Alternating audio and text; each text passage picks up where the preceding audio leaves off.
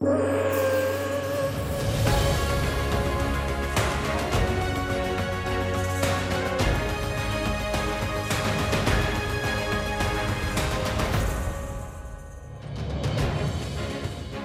22 anos de idade, João Almeida, corredor de A dos Francos, no Conselho das Caldas da Rainha, teve um ano de luxo.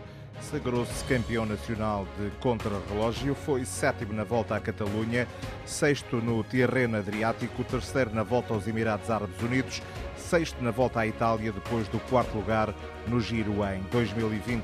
O próximo desafio chama-se Jogos Olímpicos. E à medida que, nos vamos aproximando da corrida e, da partida para Tóquio, estou cada vez mais ansioso e, e com aquela noção da realidade que, que, vou fazer os Jogos Olímpicos. Em Tóquio, prova de contrarrelógio e de estrada, com quase 40 graus e 80% de umidade. O treino de adaptação em Portugal é feito no interior de uma sala com temperatura e umidade elevada. Há muita perda de líquidos, eu perco mais ou menos 3 litros numa hora nessas condições, causa um pouco mais de fadiga, lá está, pelo, pelo corpo não estar habituado e não saber como reagir. João Almeida ainda não conhece o contra-relógio no terreno, mas já sabe que vai ter cerca de 45 km bastante duros. Já vi um gráfico ou outro do, do percurso.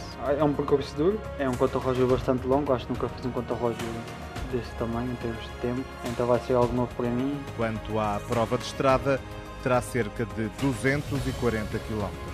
Será no género de uma clássica, já fiz clássicas este ano e no passado também, com corridas de 6 horas, 5 horas e muito. Portanto é algo que nesse aspecto não, não é nenhuma novidade. Não tem preferência, estrada ou contrarrelógio, o corredor português vai dar tudo nas duas provas em Tóquio. O contrarrelógio será ser um pouco mais complicado, porque os verdadeiros especialistas é só um dia e eu faço, consigo fazer uns contrarrelógios, mas em provas por etapas, em que já há alguma fadiga na maioria dos corredores. Um bom resultado para João Almeida será ficar nos 10 primeiros numa das provas.